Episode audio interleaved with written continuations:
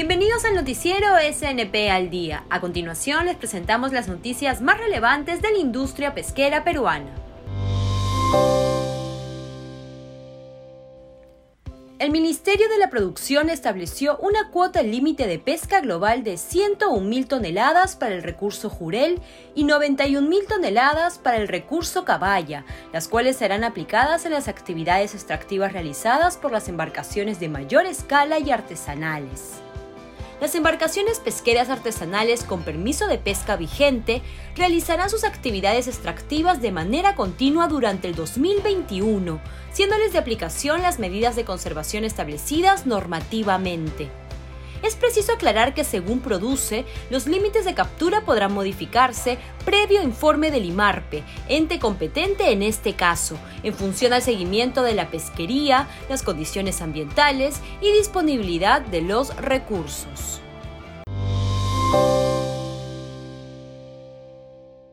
Al adquirir una línea sostenible de factoring de 15 millones de dólares para sus proveedores, la pesquera Taza se convirtió en la primera empresa peruana en realizar una operación de este tipo.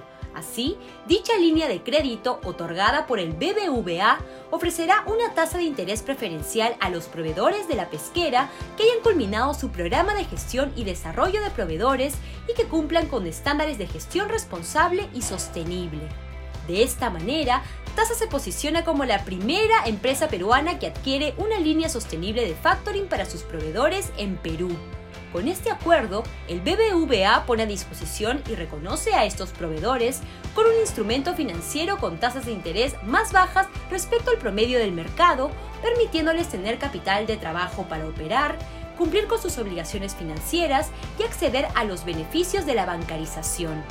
Por su parte, para la pesquera peruana TASA, la sostenibilidad es un pilar fundamental y transversal para la gestión del negocio y contempla la búsqueda permanente de beneficios sociales y ambientales, además que guarda relación con su propósito, garantizar la nutrición del mañana. El éxito de esta alianza refleja el compromiso de ambas instituciones por apoyar a los emprendedores y pymes, así como promover una economía formal e inclusiva en el país.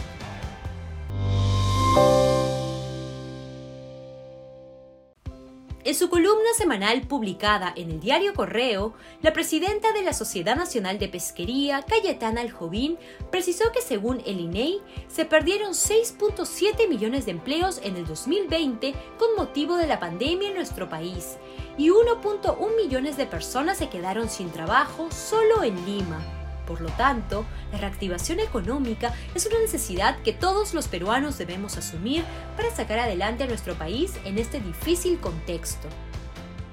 En esa línea, Cayetana destacó que es oportuno que Produce haya publicado la resolución que establece la cuota del jurel para la pesca industrial en 65.000 toneladas. Sin embargo, dijo que no se debería establecer cuotas diferenciadas por flotas y que quizás en esta oportunidad se debió establecer el límite máximo de captura que establecía IMARPE de 130.000 toneladas para atender la mesa popular con un recurso barato, así como generar más divisas para nuestro país en un escenario donde los recursos públicos pueden resultar insuficientes para atender las crisis sanitaria y económica por las que atraviesa.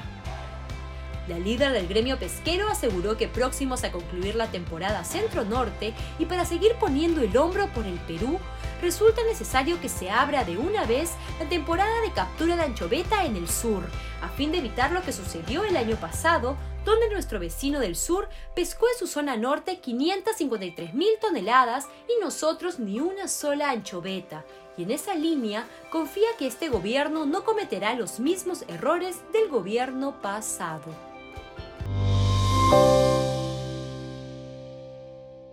Y así cerramos nuestro noticiero SNP al día. Nos vemos la próxima semana para conocer más noticias sobre la industria pesquera. No se olviden de seguirnos en nuestras redes sociales, Facebook, Twitter, YouTube y LinkedIn. También puedes escuchar este noticiero en Spotify. Solo búscanos como SNP al día.